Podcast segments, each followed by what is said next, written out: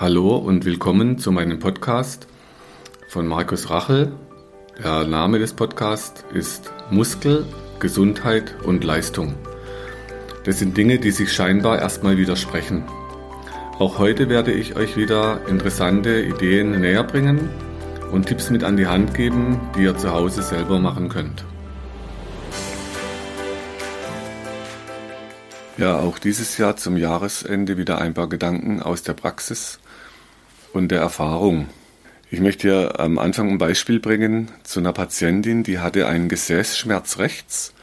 Eine Frau um 40, 45, relativ schlank und berichtet von eineinhalb Jahren und einer Odyssee, das heißt, sie war viel unterwegs mit Therapien, war auch regelmäßig in Physiotherapiebetreuung und bei einem Orthopäden und hat ein sogenanntes Piriformis-Syndrom.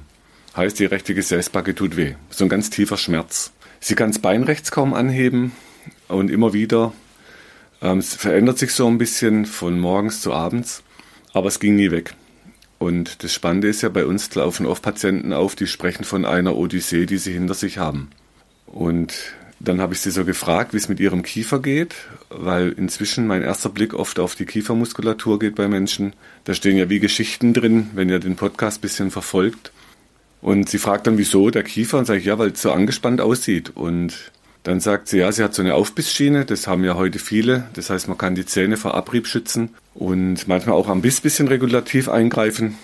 Und dann habe ich so gesagt, ja, man beißt sich eben so durch und kneift den Arsch zu im Alltag. Und dann hat sie so ein bisschen gelächelt. Naja, und dann beim Behandeln, dann kann man eben weiterreden bei uns. Das heißt, wir haben weiter ein bisschen, ich habe vorhin den Bauch behandelt. Sie hat dann weiter erzählt und dass sie tätig ist bei einer großen Telekommunikationsfirma. Allerdings gerade am Klagen, weil sie dort aufhört und in Frührente und man muss sich dann aber rausklagen mit irgendwelchen alten Verträgen. Und dann sagt sie so, ja, und da wird man eh nur verarscht. Dann habe ich sie gefragt, ob sie gemerkt hat, was sie gerade gesagt hat. Da musste sie lächeln und das Spannende ist eben diese psychosomatische Komponente, dass man das körperlich ausbadet, was die Seele so erlebt und leidet, das darf man nicht trennen. Aus heutiger Sicht, nach allem, was wir heute wissen, das gehört untrennbar zusammen und auch im Gehirn wird es natürlich nicht getrennt, so dass man eben das, was wir früher als auf der einen Seite die Psychologie hatten und auf der anderen Seite die Orthopädie, das gehört eigentlich auch schon zusammen oder zumindest Hand in Hand betreut. Da kann man Menschen besser verstehen und auch andere Behandlungskonzepte fahren. Also mal so als Einstieg, ne, wie komplex dann manchmal Menschen sind und dass man nicht einfach dort, wo der Schmerz sitzt, was wegmachen kann. Das funktioniert oft nicht. Beim akuten Unfall sind das immer andere Diskussionen. Dann muss ich natürlich auch bei meinen Fußballern, die ich betreue, ich muss dann schon genau dort gucken, wo der Unfall stattfindet, ob dort was kaputt ist oder abklären lassen. Also Unfall ist eine andere Diskussion wie so eine Odyssee. So als Einstieg. Ne? Und das heißt, man muss dann immer wieder hinterfragen und auch Konzepte hinterfragen. Und so dass eben das, was wir vor 30 Jahren schon gemacht hatten mit diesem Muskelstärken, dass wenn man heute so schaut aus Sicht von der Hirnforschung, wie kompliziert wir Menschen sind und wie eben Bewegung verschaltet wird, wie Kraft verschaltet wird aufgrund von Erwartung, dann ist schon klar, dass man nicht einfach nur Muskeln stärken zum Ziel führen auf lange Sicht, sondern dass man dann ja oft kurzfristig was verändern kann oder auch Schmerzen reduzieren kann, aber auf die lange Sicht möchte ich heute natürlich die Menschen auch so, dass sie geschmeidig bleiben, damit eben nichts kaputt geht oder reißt oder womöglich dann gerade übers Training der Bandscheibenvorfall kommt oder der Rückenschmerz. Von daher eben auch heute das Dehnkrafttraining statt Dehn- oder Kraftübungen wie früher. Vorteil, es geht schneller, es ist logisch, man kann ganze Muskelketten trainieren, also man hat einfach mehrere Vorteile auf einmal und man bleibt eben geschmeidig in der Kraft statt so fest und starr, wo es dann wieder abreißen kann. Und dann so im, im Nachgang zu Corona, ich lese ja immer noch viele Bücher, mich hat im, im Vorfeld natürlich damals schon, habe ich viele Bücher gelesen, so wie Pharmaindustrie funktioniert, wie, wie Studien designt sind. Nature hat mal veröffentlicht, dass 80 Prozent gerade im medizinischen Bereich der Studien sind entweder tendenziös, sie sind gefälscht, bewusst oder voller Fehler. Sodass natürlich auch das in der Corona-Zeit sehr viele Aspekte hatte, was man da so veröffentlicht hat. Und jetzt habe ich gerade nochmal ein Buch gelesen, das heißt Die Corona-Verschwörung. Das hat mich doch schon sehr beschäftigt. Das ist ein Spiegel-Bestseller von der Brigitte Röhrig. Und wenn er das Buch liest, das heißt, der Titel, der Untertitel, wie Milliardäre, Politiker, Staatdiener wissentlich und willentlich Freiheit und Gesundheit ausradieren. Oder radierten, also das ist natürlich schon ein harter Titel. Aber ich, was mich so beschäftigt hat, war diese Verschwörung. Weil ich habe auch natürlich mit vielen, ich habe sehr gebildete Patienten in Behandlung, wo wir viel auch diskutiert hatten in der Zeit, wo dann immer die Frage war, was ist Verschwörungstheorie? Ne? Da gibt es ja immer dann, das gab es schon mal, als die Pockenimpfungen damals kamen, da gab es schon so Ängste, dass Leute Kuhhörner wachsen. Da gibt es tolle Bilder aus der damaligen Zeit. Das Fälscherhandwerk hat damals immens explodiert. Also wenn euch mal ein bisschen mit Geschichte von Impfungen auch und Impfstoffen beschäftigt, da war schon immer sehr viele verschiedene Dinge im Spiel. Die einen hatten dann immer Angst vor den Viren, die anderen hatten immer Angst vor der Impfung. Also man hat dann ganz viel mit Ängsten zu tun und trifft auf Ängste. Das war natürlich auch in der Corona-Zeit so, dass man bei Politikern, bei, bei Bürgern, bei Ärzten, bei Patienten, überall traf man auf verschiedene Ängste. Und diese Ängste, die sind schwer miteinander diskutierbar, weil die einen haben eben Angst, dass sie sterben, die anderen Angst, dass sie verarmen. Nur es hat ja beides andere Konsequenzen in, in der Umsetzung. Und dann war für mich irgendwann die Frage, wieso sagen die alle Verschwörungstheorie? Also was ist denn das eigentlich? Und wenn man sich mal Definitionen anschaut, da geht es um eine geheime Absprache zwischen zwei oder mehr Personen, um ein bestimmtes Ziel zu verfolgen. Und wenn man jetzt dieses Buch Die Corona-Verschwörung liest, die hat, also ich weiß nicht, 100 oder 1000 verschiedene Quellzitate da reingearbeitet. Ich frage mich, wie man sowas alles recherchieren kann. Zeitverläufe, wann wurde was gesagt, wann wurde was entschieden, wann war was bekannt, auf welchen Behördenebenen. Also ein unfassbares Buch, das sind über 500 Seiten. Und wer das so ein Buch bearbeitet, dann ist schon spannend, dass die Verschwörung anscheinend, die geheimen Absprachen, man hat jetzt die Pfizer-Files, ne, da wurden dann plötzlich Verträge, mussten öffentlich gemacht werden aufgrund von Gerichtsbeschlüssen. Die Verschwörung fand anscheinend nicht in der Bevölkerung, sondern auf der Herstellerebene mit Politikern statt. Und das sind schon ähm, krasse, ich würde sagen, Erkenntnisse im Nachhinein, im Nachgang. Was mich aber schon auch sehr verwundert, dass das viele nicht mehr interessiert. Also wenn ich heute mit Patienten mich darüber unterhalte, Viele verfolgen das gar nicht mehr. Das ist für die abgehakt.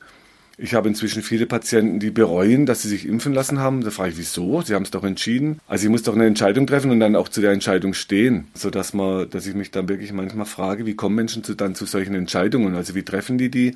Und meine Empfehlung ist ja seit Jahren, Leute, lest Bücher. Ich schaue mir zum Beispiel oft schon noch die Tagesschau an, um zu schauen, was wird erzählt, aber was wird auch nicht berichtet. Und wenn ihr schaut, welche Themen überall auch in Social Media bearbeitet werden, das sind natürlich hunderte Themen, die überhaupt nicht in so eine Zeit also in so einem Zeitfenster abgearbeitet werden können. Aber schon auch spannend, dass bestimmte Themen überhaupt nicht auftauchen. Zum Beispiel die digitale Weiterentwicklung, digitaler Euro, digitale ID, was jetzt 2024 in der EU kommt. Das heißt auch Dinge, die dann uns natürlich schon auch im Leben betreffen, werden natürlich überhaupt nicht dort veröffentlicht, sodass ich ja nicht weiß, was die Wahrheit ist, sondern einfach nur, was dort berichtet wird. Und so ist da meine Empfehlung immer, Leute, informiert euch umfassend, lest Bücher, schaut euch den Mainstream, schaut euch im Social Media um, um euch dann eine Meinung bilden zu können. Und wenn ich dann höre, ich will es gar nicht so genau wissen, sage ich immer, ich will es aber schon genauer wissen, damit ich mir eine Meinung bilden kann und mir dann meinen Weg suchen. Aber die Erkenntnis und der Rückschluss aus all diesen Dingen bleibt immer noch, wenn man sich die alte Weisheit anschaut, die Dummen rennen, also machen überall gleich mit, die Klugen warten erstmal ab und die Weißen gehen in den Garten. Die Dummen rennen, die Klugen warten, die Weißen gehen in den Garten.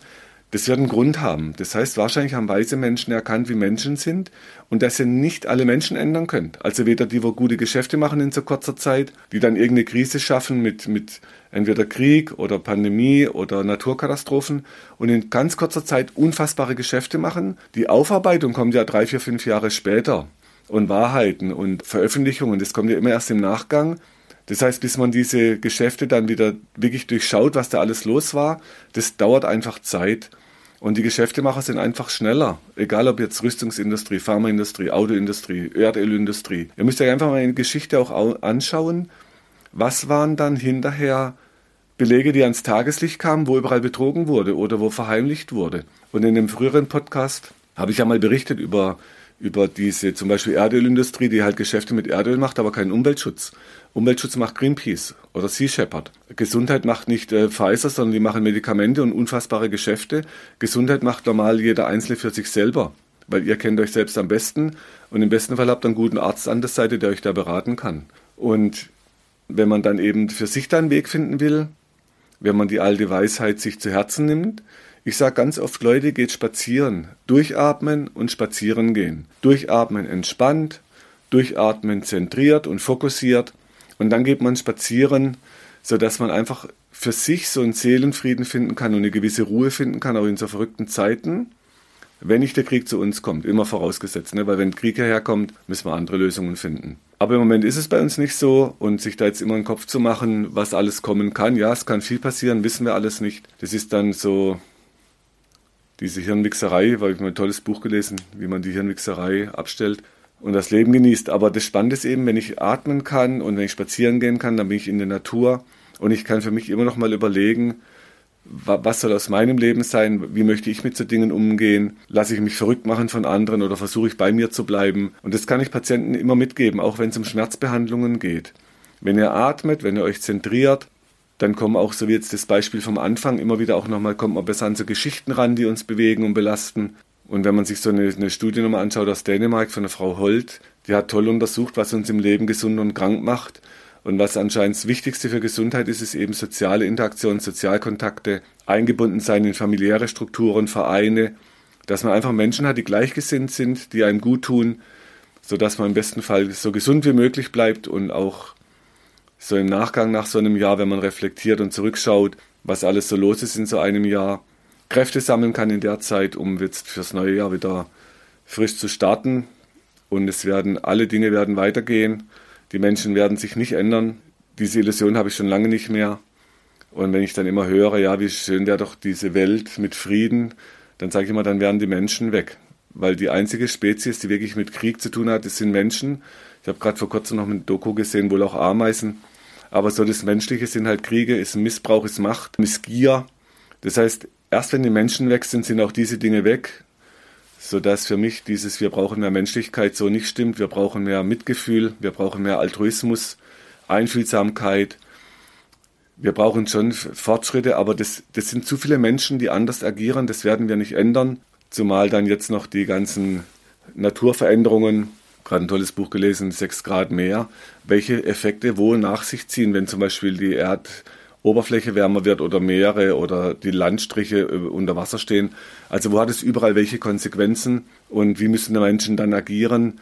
Das heißt, es ist so komplex, man kann sich nicht auf alles vorbereiten, man kann nicht ständig in Angst leben. Man kann für sich gucken, dass man einen Weg findet. Also mein Tipp zum Jahresende, durchatmen, spazieren gehen und dann wünsche ich euch beste Gesundheit fürs neue Jahr und gute Kräfte und dass ihr für euch etwas findet, wo euer Herz bubbert, was euch Spaß macht, wo er wirklich aufblüht. Ja, dann hoffe ich, dass wir im neuen Jahr wieder vieles weiter bewegen können und uns weiter bewegen können und wünsche allen ein gutes Jahresende.